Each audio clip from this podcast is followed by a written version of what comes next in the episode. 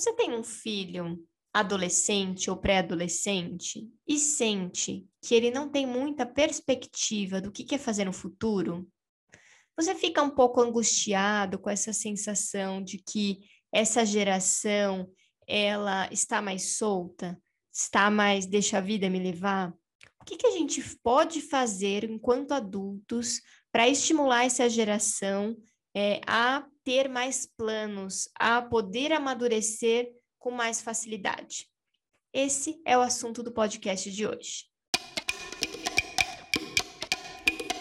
Como ser mãe na era digital? Desconstruindo conceitos e preconceitos sobre maternidade e educação. Com Bárbara Catarina, psicóloga infantil e familiar. E Tatiana Tosi, coach para mulheres. Se você gosta do nosso conteúdo e quer contribuir para que a gente continue desenvolvendo esse podcast, trazendo conteúdos tão relevantes em relação à criação de filhos, família, educação, ajude o nosso projeto no Catarse, catarse.me barra Escola da Mãe Moderna. A partir de R$ reais você já consegue contribuir com o nosso projeto. Olá, Tati. Olá a todos. Esse é um assunto bastante pedido pelos pais. É, eu tenho percebido eles bastante angustiados e eu quero saber, você tem essa preocupação também, Tati, sobre a falta de perspectivas dos jovens? Como você pode estimular os seus filhos a não se sentirem dessa forma? Eles são pequenos ainda, mas estão crescendo, né?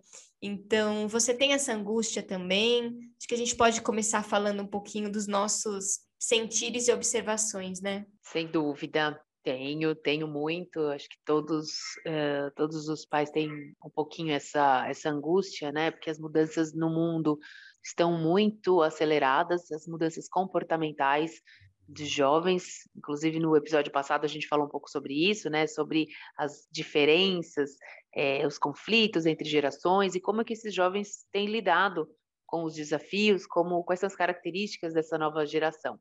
E eu, como mãe de dois pequenos, né, um de seis e um de quatro, tenho muito essa essa questão. Lógico que eu procuro não me angustiar com o futuro, porque senão eu deixo passar o presente. Então eu não construo esse futuro, porque o, futuro a gente constrói agora, né? A gente constrói com cada tijolinho é hoje. Então, às vezes a gente se deixa levar também por uma certa é, um medo lá na frente e acaba olhando só lá para frente e não olha para o que está acontecendo agora.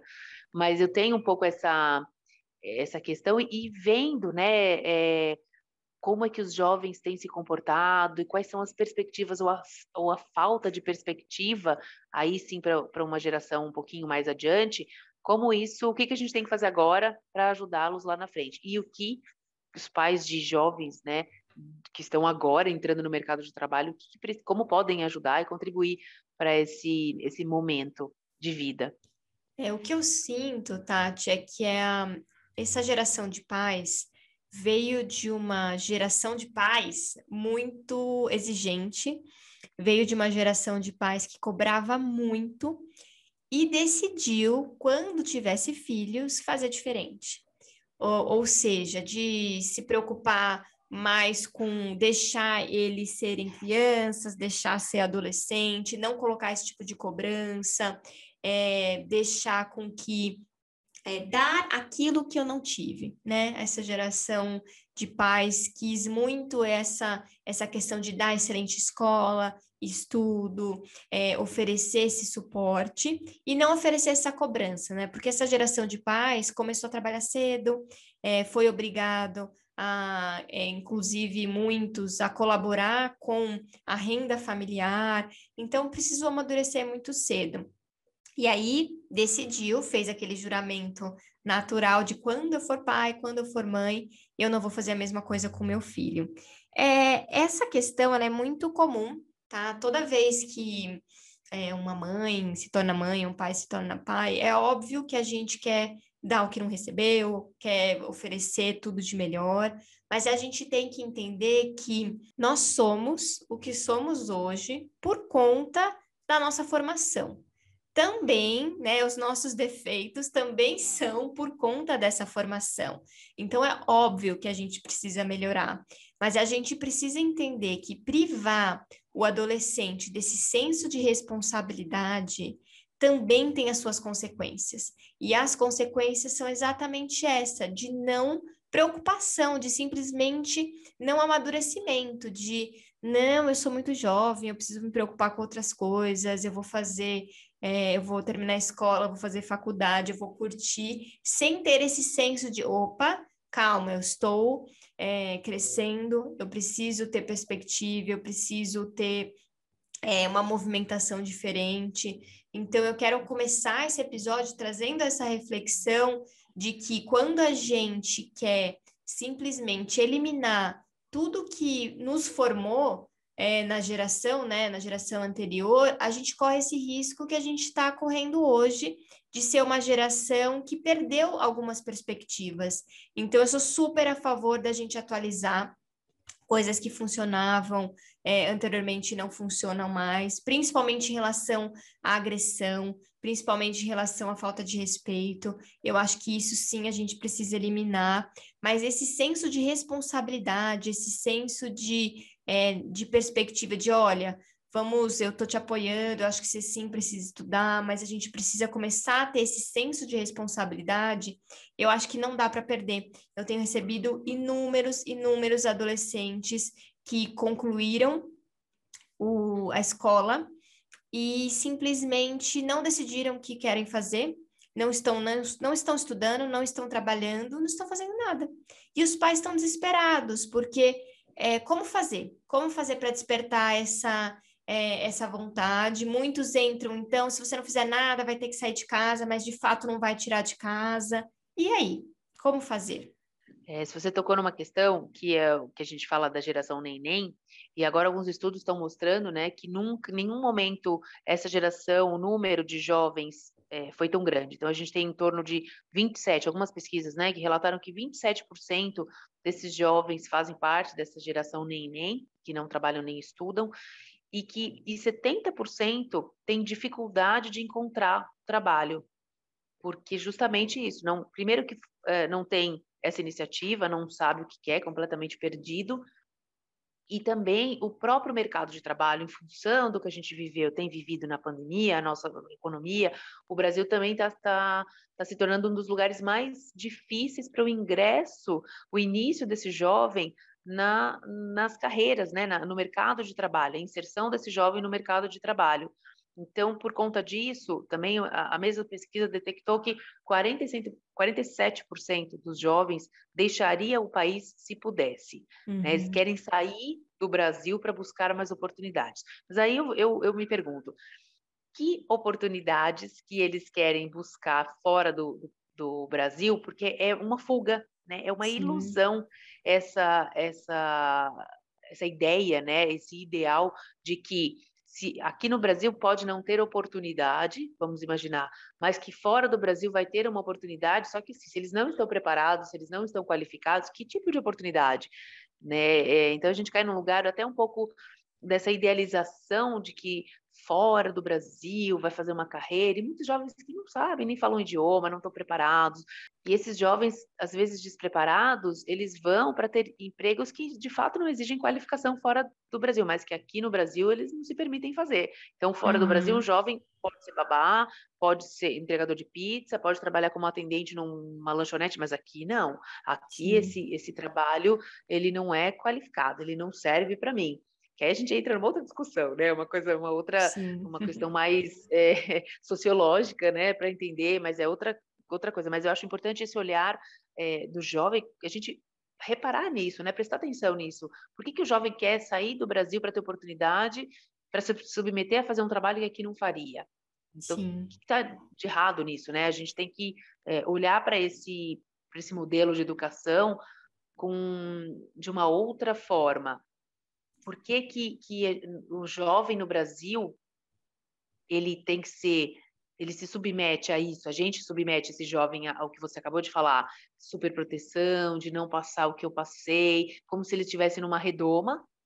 Só que aí na hora que ele, de fato, aí no momento que a gente precisa que ele cresça, aí ele é empurrado. Não, agora você já está grande, você já pode se virar sozinho, você já pode fazer, mas e que embasamento, né? Como a gente ensinou mesmo? A, a, a gente ensinou ele a pescar, aquela velha história, né? Não, a gente deu peixe cortadinho, sem espinho, a vida inteira, e aí na hora que a gente quer, né? Quando chega a vida adulta, não, agora você tem que aprender a pescar sozinho, se vira aí. Também é cruel. É, e aí a gente parte. usa aquele discurso, né, Tati? Ah, na sua idade, eu já tinha dois trabalhos, eu já ajudava em casa, eu já fazia aquilo tudo. Só que essa referência não vai funcionar, não adianta você falar isso para esse adolescente, porque você nunca ofereceu essa perspectiva para ele. Você nunca cobrou isso dele, você nunca é, trouxe para o dia a dia é, essa referência. E aí, quando eles completam 18 anos, a gente fica com essa angústia de e agora? O que, que vai fazer? Então, a gente precisa entender que sim, a gente é responsável por algumas coisas. Se o seu filho não chegou aos 18 ainda, é, é chance de você pensar sobre isso. Não quer dizer que você tem que botar o seu filho com 10 anos para trabalhar, não é isso. Eu sou super a favor ao incentivo ao estudo, à dedicação ao estudo, mas eu também sou super a favor a, em a gente trabalhar esse amadurecimento, esse senso de responsabilidade, de já começar a introduzir esse adolescente, esse pré-adolescente na dinâmica familiar em relação a contas, em como as coisas funcionam, em como vocês é, sobrevivem, em como isso funciona em termos de é, logística. Eles precisam entender que o dinheiro não cai do céu. Eles precisam entender que é com esforço, com dedicação. Eles precisam entender que eles têm, sim, também é, responsabilidades e não só direitos. A gente também tem deveres e o adolescente precisa começar a ter deveres. No mínimo, no mínimo, colaborar com o ambiente que ele está vivendo. Eu vejo muito adolescente que não tem nenhum tipo de obrigação em casa.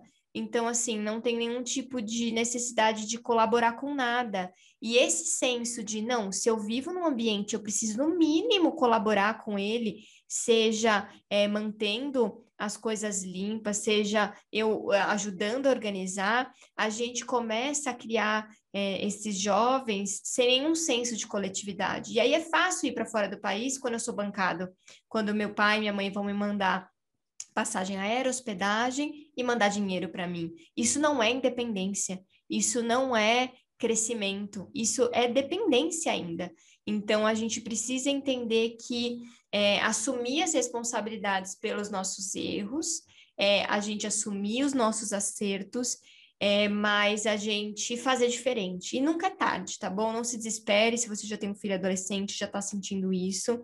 Nunca é tarde para que a gente possa ir preparando e trazendo esse contorno de, bom, é, não como dedo na cara, mas olha, é, a vida ela é mais difícil, a gente precisa conversar sobre isso, a gente vai ter que traçar um plano, até tal data a gente vai ter que decidir alguma coisa e a gente começar a fortalecer esse jovem para assumir a vida dele, porque é muito fácil a gente se divertir, a gente sair, a gente ir jogar, sendo que tudo tá no colo, né? Só que a vida não é assim, porque a gente pode faltar um dia. E se a gente faltar, ele tá pronto? para viver sem você?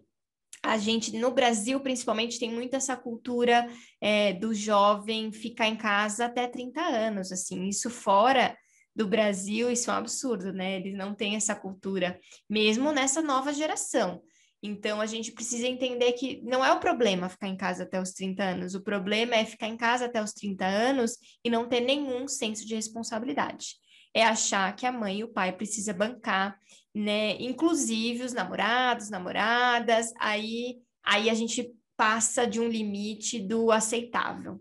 Não, sem dúvida. Eu queria trazer aqui uma, um ponto é, que tem um historiador que chama Gunther Ext, não sei se é exatamente assim que se pronuncia, mas ele trouxe uma, uma questão que é para a gente refletir também a respeito disso, onde ele fala sobre o último ritual. O que, que ele, ele contextualiza? Primeiro ele fala né, que uh, antigamente né, no passado, esse conceito de adolescência, a ideia do adolescente, desta passagem, ela não, não, não era valorizada, ela não existia como é hoje. Então, primeiro eram crianças que viravam adulto. Então ele até cita um ritual da Roma antiga, onde que esse, vamos chamar entre aspas, esse ritual de passagem era os jovens, o menino, quando atingia uma determinada idade, era largado na selva nu e com uma lança e uma faca. E ele tinha que sobreviver. Então, aqueles que sobrevivessem, eh, eles estavam aptos para viver a vida adulta, né, para virar gladiadores, enfim. É, então esse era um, um, ritual. Na sociedade moderna, óbvio, né, isso foi é, isso foi ressignificado e a geração de 1968 foi uma geração que onde os jovens assumiram um protagonismo no movimento político. É, então, o que, que aconteceu a partir desse momento? Não que, lógico, não estou falando da Roma antiga, eu dei um salto. Ele trouxe, ele encurtou aí o, o tema só para pontuar momentos. Óbvio que houveram outras é, outras manifestações históricas, mas a gente está trazendo só dois extremos, né, onde o jovem, num, num determinado momento de, da sociedade, assumiu um protagonismo político, é, querendo mesmo, exigindo direitos, exigindo uh, mudanças, enfim, e se impondo política e socialmente. E a nossa, essa geração né, que passou, onde você citou sobre essa superproteção, onde os pais estão querendo dar aquilo que não tiveram, justamente tirou um pouco esse protagonismo e esse senso crítico, esse poder de opinar, de falar, né, de, de, de lutar por aquilo que quer. Então, parece que essa, uh, houve um ápice de movimentos políticos e de repente virou uma outra geração meio apática, meio uh, fora, né, não querendo muito se envolver, mais preocupada em viver o dia de hoje, em viver intensamente, em trabalhar de qualquer lugar com o seu computador. Hoje eu posso trabalhar na praia, amanhã eu posso trabalhar na montanha, porque eu não preciso, estou conectada na internet, então eu não preciso ir a uma empresa, eu posso ter quatro, cinco empregos de uma vez só. Tudo pode, pode, pode, uhum. pode, mas chega na hora de fazer, é isso, prefere ficar em casa jogando game e ali não fechadinho naquele mundo, né, no mundo virtual e se relacionando virtualmente. Então, tem toda uma mudança de, de, de comportamento aí, que a tecnologia também interfere, influencia, mas que é interessante a gente olhar, né, que caminho, que caminhar é esse. E fora que no Brasil a gente hoje vive uma crise econômica por conta de pandemia e tudo mais.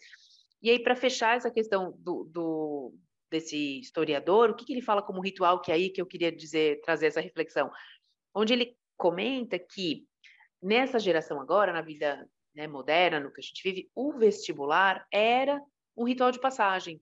O vestibular significa, eh, significa ainda, vamos dizer assim, né, um momento onde o jovem sai, uh, ele entra, na verdade, na vida adulta. Puxa, agora está na faculdade, tudo.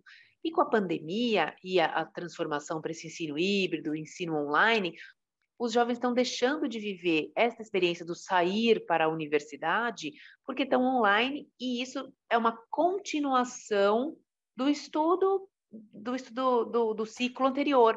Então, né, ele continua estudando pela internet, continua faz faculdade, continua pela internet, não tem esses, essa simbologia, e isso também pode interferir na maturidade ou na maneira como eles vão uh, ingressar nessa vida adulta, ou se é neste momento. Talvez tenha sido postergado né, ou está sendo, a gente ainda está muito no comecinho, né, não dá para saber o que, que vai acontecer, mas é um ponto para a gente olhar, para a gente pensar, peraí, vamos levantar a orelha, será mesmo, né, que isso pode acontecer, e como que a gente faz para mudar essa dinâmica? Só trouxe aí um ponto para a gente pensar. Não, eu achei fantástico, acho que é isso, né, Tati? Você até trouxe essa questão do é, da liberdade por conta da tecnologia, e eu acho que é uma tendência e será, na verdade, daqui para frente. Só que esse jovem ele fala que quer fazer isso, mas ele não faz, porque mesmo você trabalhar à distância, você tem que sentar e trabalhar. Você tem que procurar esse trabalho, você tem que fazer aquele trabalho, e não é trabalhar quando eu quero.